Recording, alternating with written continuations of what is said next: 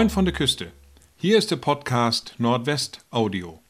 Mein Name ist Wolfgang Adomeit und ich sende Ihnen Berichte, Reportagen und Features aus dem Nordwesten. Direkt von der Küste in Ihr Ohr. Immer frisch, immer aktuell, immer nordisch herb. Mit freundlicher Unterstützung von Hörspielbox.de und Pixabay.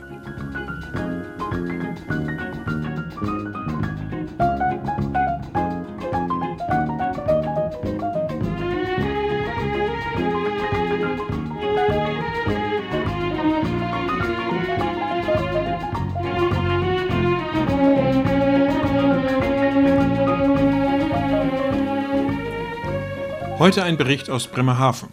Hier wurde zum ersten Mal in Deutschland eine Chanukia im öffentlichen Raum aufgestellt. Begleitet wurde die Aufstellung von Mircea Ionescu, Vorstandsmitglied der Menora jüdische Gemeinde zu Bremerhaven. Ihn habe ich gefragt, was eine Chanukia ist, welche Geschichte dahinter steckt und was die Aufstellung in Bremerhaven für ihn bedeutet. Es ist eine Chanukia, und normalerweise gehört das in einen Tempel, vor allem in äh, Jerusalem, wo äh, ursprünglich, äh, als die Juden wieder nach Israel durften und vor allem in Jerusalem und in den Tempel, passierte das Wunder, dass heiliges Öl die ganz wenig da war, wurde angezündet und wurde festgestellt, oh oh, ähm, wir haben äh, nur für einen Tag. Und bis zur Herstellung äh, der nötigen heilige Öl dauerte acht Tage und es passierte tatsächlich ein Wunder in dieser schlimmer, schlimmer Zeit, was die Juden damals erlebt haben, dass dieser Fässchen Öl, das nur für einen Tag reichen soll, hat für acht Tage gereicht. Nachher war der Rest fertig. Aufgrund dieser Wunder äh, wurde Hanukkah äh, gefeiert und wir feiern bis heute.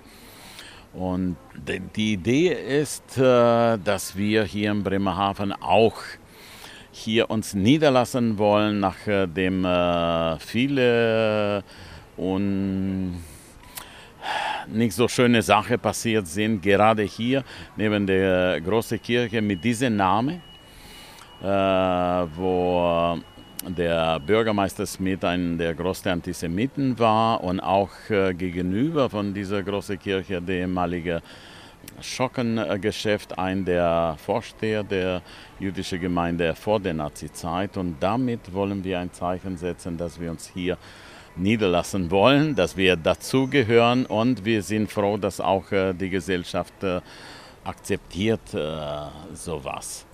Wir werden äh, froh sein, wenn wir in äh, nächster Zukunft äh, Räumlichkeiten hier finden für unsere Synagoge, dass wir auch einen äh, Rabbiner oder eine Rabbinerin anstellen können und dass wir nicht nur in der öffentlichen Raum, auch äh, bei uns in der Synagoge äh, ähm, so ein Zeichen setzen können und feiern können am Hanukkah. Die nächste Frage war, was er persönlich mit dieser Aufstellung verbindet, gerade auch im Hinblick auf den zentralen Ort in der Innenstadt Bremerhavens. Erst einmal äh, sehr viel. Äh, in erster Linie Akzeptanz. Wir wussten nicht, dass äh, die Politik und äh, die Leute äh, so entgegenkommen äh, werden. Wir haben uns auf andere Wege, vielleicht schwieriger vorgestellt und trotzdem, wie wir sehen, es steht hier und die Leute, äh, nicht nur die Politik, auch äh, andere äh, aus der Gesellschaft akzeptieren das und die sind froh. Und natürlich die Frage danach, welche besondere Bedeutung der Ort hat, an dem die Chanukia nun steht. Unweit dieser Stelle hat auch in Bremerhaven eine Bücherverbrennung stattgefunden. Ist die Errichtung ein Meilenstein in der Verständigung und Versöhnung? Auf jeden Fall ist ein Meilenstein und äh, schon dadurch, dass äh, die einzige äh, feststehende Hanukkah äh, im öffentlichen Raum äh, ist, äh, dass sie hier in, Bremerha äh, in Bremerhaven steht, zeigt, dass äh, die Gesellschaft sehr offen ist und akzeptiert vieles. wir sind hier, was die Religionsgemeinschaften betrifft, sehr gut vernetzt. Wir haben eine starke äh, runder Tisch der Religion, die nicht nur einmal hier in der großen Kirche stattfindet, äh, unserer Treffen. Äh, ich denke mal, die Namen sind eine Sache und äh, was jetzt daraus äh, gemacht wird, es, es liegt an uns alle und wir wollen als Juden auch beitragen, gerade als liberale Juden wollen wir beitragen, dass hier diese offene Gesellschaft weiter so besteht. Dann fragte ich Mircea Ionescu nach der jüdischen Gemeinde in Bremerhaven, nach Struktur und Entwicklung und ob er sagen könne, wie viele Mitglieder die Gemeinde hat. Aus dem Kopf sicherlich nicht, aber aus dem Herzen kann ich etwas sagen. Äh, das sind äh, zwei Gemeinden hier, eine orthodox geführte und eine liberale. Über die orthodoxe kann ich wenig äh, sagen.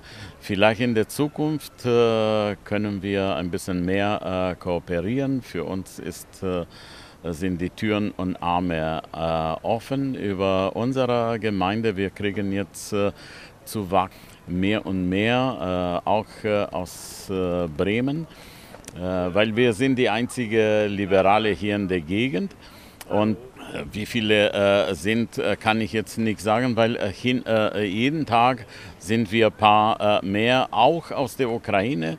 Übrigens, äh, die Hilfe für Ukraine war so, dass wir vielleicht 20, 30 äh, Familien geholfen haben. Per Zufall haben wir erfahren, dass zwei davon äh, jüdisch waren.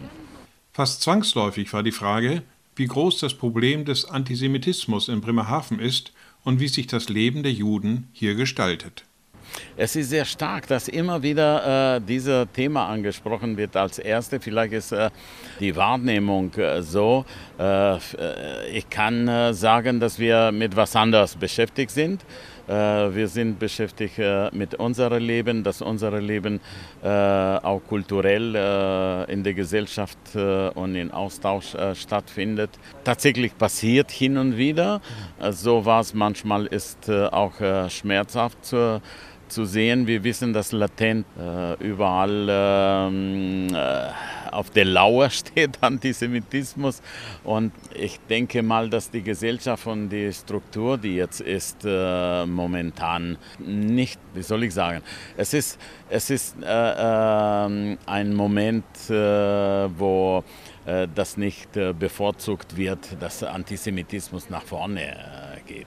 Es ist eher äh, umgekehrt. Viele äh, sind an unserer Seite und äh, wir müssen sehen.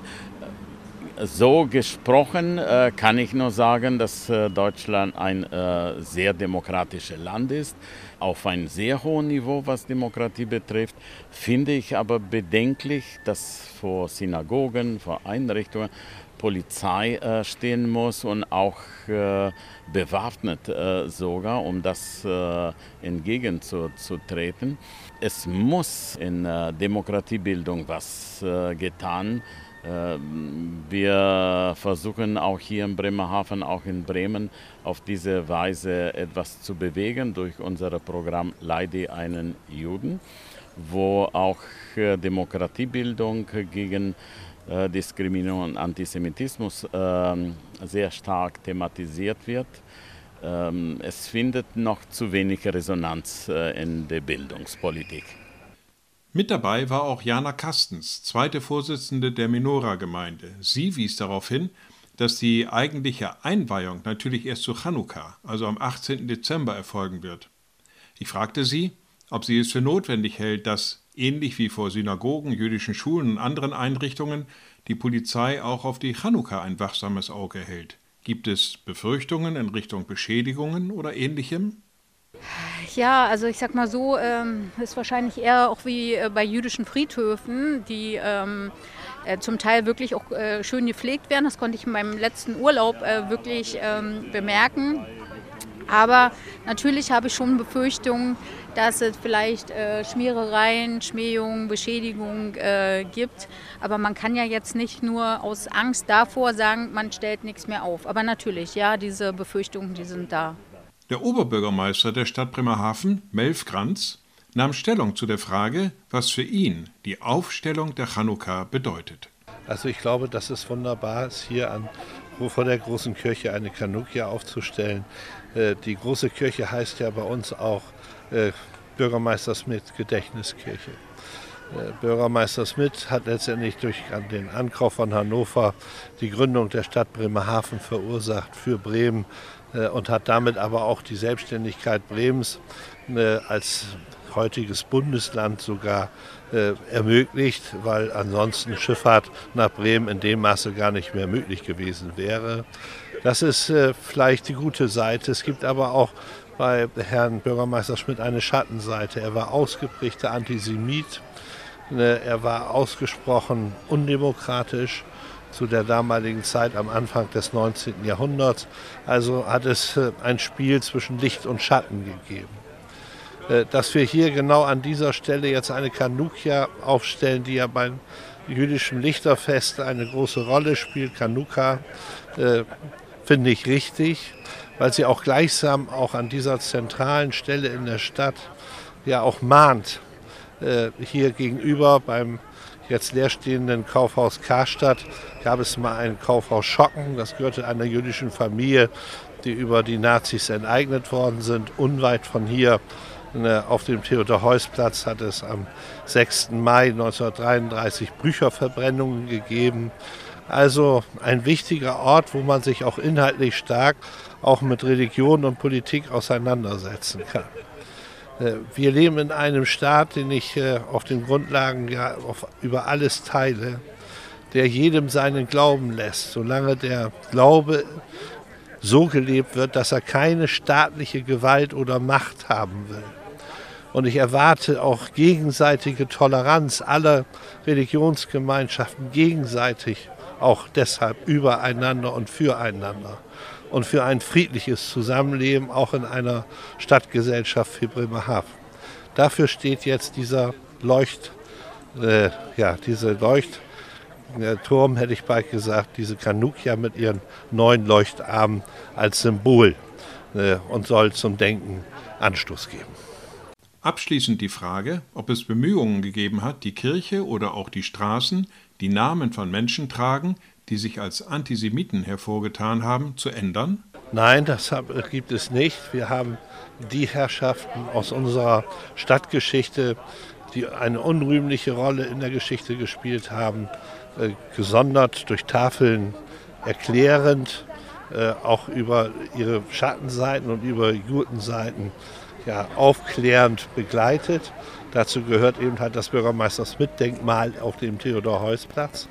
Dazu gehört aber auch Walter Deus, ein ehemaliger Oberbürgermeister und andere, wo wir die Straßenschilder erklärend, was historisch sich abgespielt hat, ergänzt haben, äh, um dann nicht auch gleich immer zu sagen, der Straßenname muss weg, sondern es soll dann eine inhaltliche Auseinandersetzung geben. Das hat auch die Stadtverordnetenversammlung und der Magistrat sich so gewünscht. Das war's für heute von der Küste. Bleiben Sie neugierig. Am besten indem Sie diesen Kanal abonnieren. Tschüss!